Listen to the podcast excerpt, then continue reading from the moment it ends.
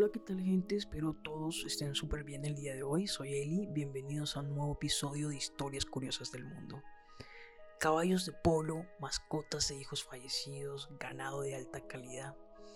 La clonación de animales ya es una realidad, así que no falta mucho para que seamos capaces de hacer clones de personas. Pero aunque podamos crearlos, ¿de verdad queremos una sociedad con réplicas de seres humanos? Hoy les hablaré un poco acerca de la clonación humana.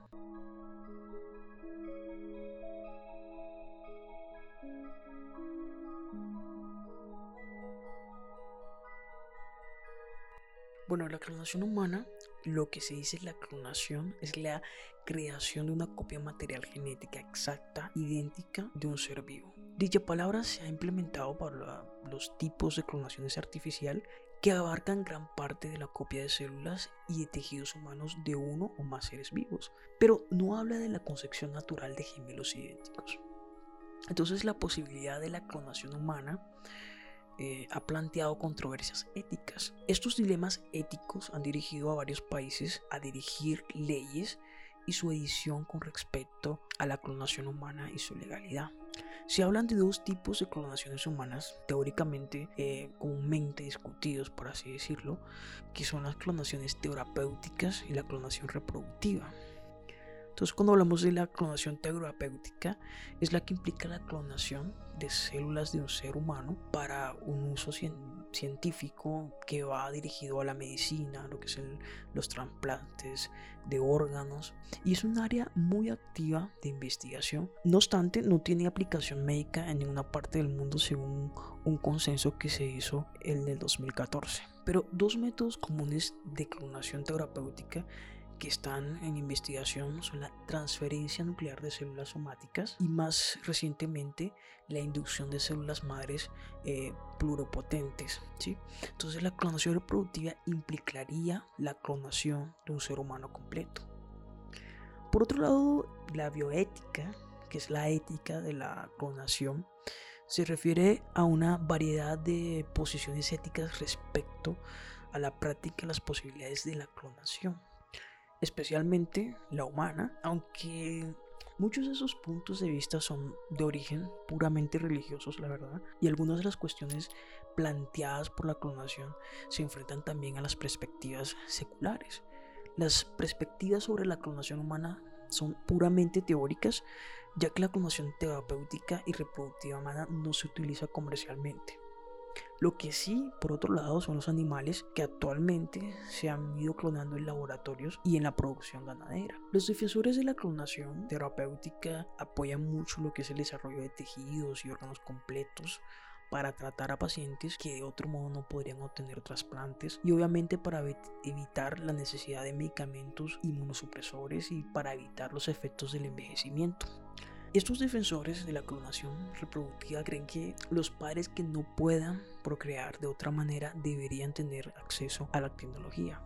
Los que se oponen a la clonación temen que la tecnología aún no está lo suficientemente eh, desarrollada como para ser segura y que puede ser propensa al abuso, ya sean en formas de clones criados como esclavos o que conduzcan a la generación de seres humanos de los que se extraerían órganos y tejidos y los opositores también han planteado su preocupación por la forma en que los individuos clonados podrían integrarse en las familias y en la sociedad en general.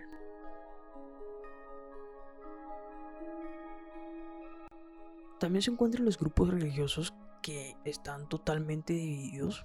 Algunos se oponen a la tecnología eh, por considerarla una usurpación del lugar de Dios y en la medida en que se utilicen los embriones una destrucción de la vida humana. Y por otro lado, otros apoyan los beneficios potenciales de la clonación terapéutica para salvar vidas. Y está el grupo que no es la minoría, pero es un grupo un poco más pequeño, que son los grupos eh, animalistas que se oponen a la clonación de los animales debido al número de animales clonados que eventualmente sufren malformaciones antes de morir aunque la carne de animales clonados ha sido probado por la FEDA estadounidense, su uso cuenta con la oposición de otros grupos preocupados por la seguridad alimentaria. Entonces, de este debate filosófico, las distintas formas de clonación, especialmente humanas, son controvertidas. Y ha habido numerosas demandas para que se detengan todos los avances en el campo de la clonación humana. Incluso la mayoría de las organizaciones científicas, gubernamentales y religiosas se oponen a la clonación reproductiva. Pero la Asociación Americana para el Avance de la Ciencia y otras organizaciones científicas han hecho declaraciones públicas sugiriendo que se prohíba la clonación reproductiva humana antes que se resuelvan los problemas de seguridad. las posibilidades de extraer órganos de los clones en el futuro han suscitado serias preocupaciones éticas. Los defensores de clonaciones terapéuticas humanas creen que esta práctica podría proporcionar células genéticamente idénticas ¿sí? para la medicina regenerativa de los tejidos y órganos para trasplantes. Y estas células, tejidos y órganos no provocarían una respuesta inmunitaria ni requerirán el uso de fármacos inmunosupresores. Tanto la investigación básica como el desarrollo terapéutico de enfermedades graves, lo que es el cáncer, eh, las cordiopatías, la diabetes, así como las mejoras en el tratamiento de quemaduras y las cirugías reconstructivas y estéticas son áreas que podrían beneficiarse de estas nuevas tecnologías. Obviamente sus defensores afirman que la clonación reproductiva humana también produciría beneficios a las parejas que no puedan procrear de otra manera a principios de la década del 2000, por cierto, Severino Antinori y Panos Sansos suscitaron una gran controversia cuando hicieron públicos sus planes de crear un tratamiento de fertilidad que permitiera a los padres infértiles tener hijos con al menos parte de su ADN. Y en las pruebas del SEMS de Aubrey Gray, una de las opciones consideradas para reparar el agotamiento celular relacionado con eh, la ascendencia celular es cultivar tejidos de reemplazo a partir de células madres cosechadas en un embrión clonado. También hay objeciones éticas, eso nunca va a faltar. Y ya esto es como metiéndose más por lo, por lo que es en, en la Declaración Universal sobre el Genoma Humano y los Derechos Humanos, en el artículo 11. Y en ese artículo afirma que la clonación reproductiva de seres humanos es contraria a la dignidad humana, que se destruye la vida potencial representada por, por el embrión cuando se utilizan células embrionarias y que existe una gran probabilidad de que los individuos clonados sufran daños biológicos eh, debido a la falta de fiabilidad inherente a la tecnología de la clonación. Incluso especialistas en ética han especulado sobre las dificultades que podrían surgir eh, en, en, un mundo en el que existen clones humanos. Por ejemplo, la clonación humana podría cambiar la forma de la estructura familiar, complicando el papel de los padres en una familia de relación de parentes converezadas, eh, lo que es por ejemplo una mujer donante de ADN sería la gemela genética del clon en lugar de la madre, lo que implicaría las relaciones genéticas y sociales entre la madre y el hijo, así como las relaciones entre otros miembros de la familia y el clon. En otro ejemplo, eh, puede haber expectativas de que los individuos clonados actúen de forma idéntica al humano en el que fueron clonados, lo que podría infringir en el derecho a la autodeterminación. Por otro lado, los defensores eh, de los derechos de los animales argumentan que los animales no humanos poseen ciertos derechos morales como entidades vivas, y están en toda la razón. Por tanto, no deben recibir las mismas consideraciones éticas que los seres humanos. Y esto negaría obviamente la explotación de los animales en la investigación científica, de la clonación, de la clonación utilizada en las producciones de alimentos o como otros recursos para el uso de consumo humano.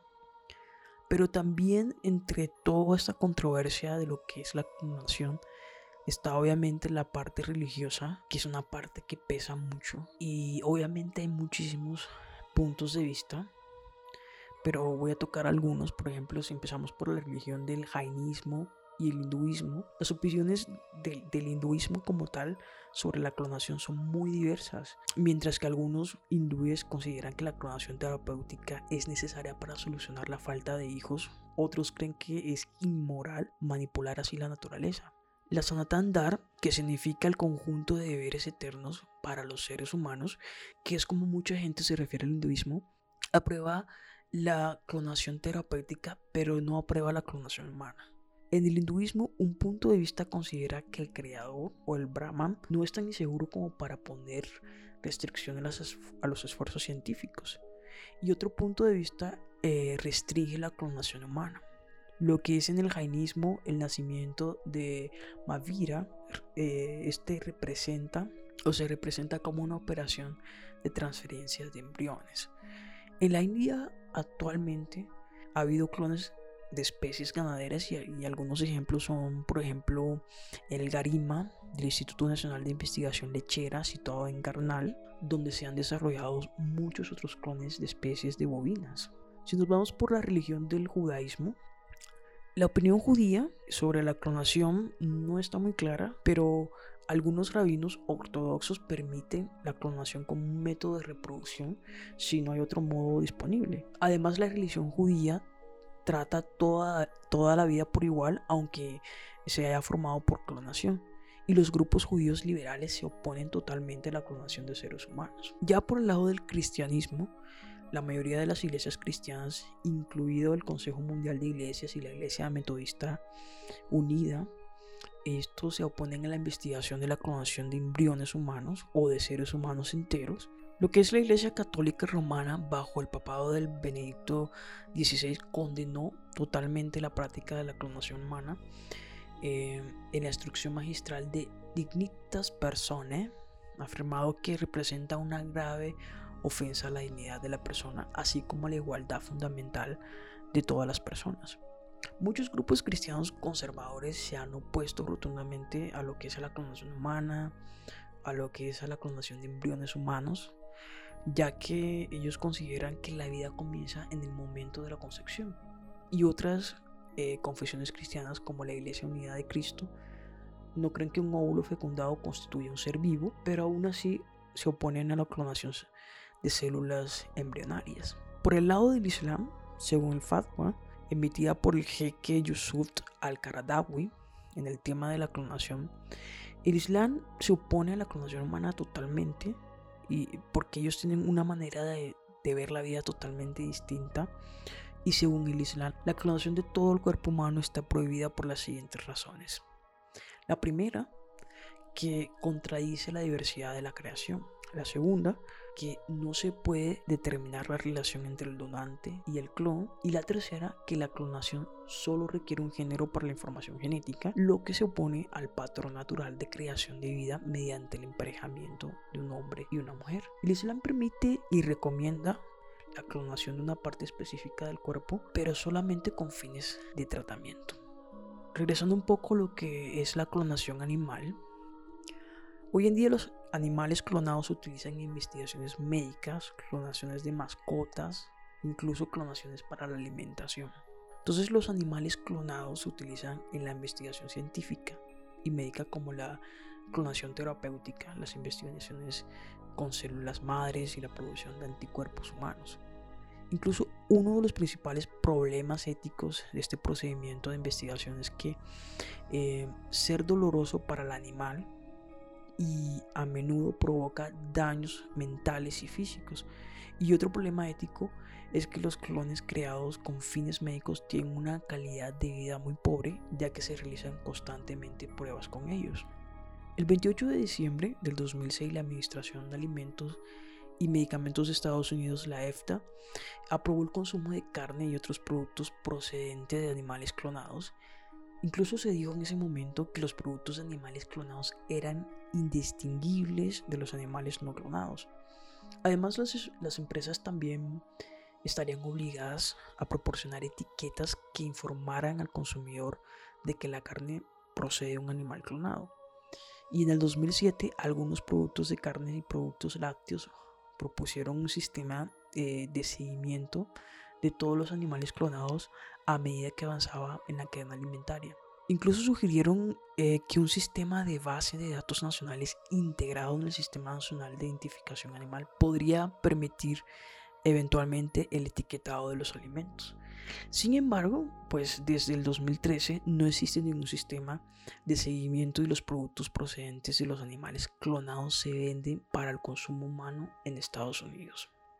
La Declaración Universal sobre el Genoma Humano y los Derechos Humanos de 1997 entiende que el genoma humano es la base de la sociedad fundamental de todos los miembros de la familia humana y del reconocimiento de su identidad intrínseca y su diversidad, y que en sentido simbólico el genoma es el patrimonio de la humanidad. Esto hace que ningún individuo pueda ser reducido a unas características genéticas, respetándose su carácter único y su diversidad y su dignidad y derechos independientemente de sus características genéticas. Asimismo, la declaración invita a los estados y a las organizaciones internacionales competentes a que cooperen para identificar esas prácticas y obviamente a que adopten en plano nacional o internacional las medidas que correspondan para así poder pues obviamente asegurarse de que respeten los principios enunciados en las presentes declaraciones. Como se advierte, eh, la irrupción de la acción humana es el origen mismo de lo viviente. Da lugar a una forma de ejercicio de poder sobre la vida sin precedentes esta acción alcanza una dimensión biopolítica que deberá constituir un problema de primer orden para la bioética. Espero les haya gustado este nuevo episodio, nos vemos en el próximo. Si te ha gustado no olvides suscribirte a este podcast donde estaré publicando contenido cada semana. Si quieres escuchar los episodios anteriores puedes hacerlo, es gratis por Spotify. También puedes encontrar por Twitter en Historias Curiosas del Mundo e Instagram en arroba historias rayita abajo curiosas 1 y dejar sus comentarios. Bye.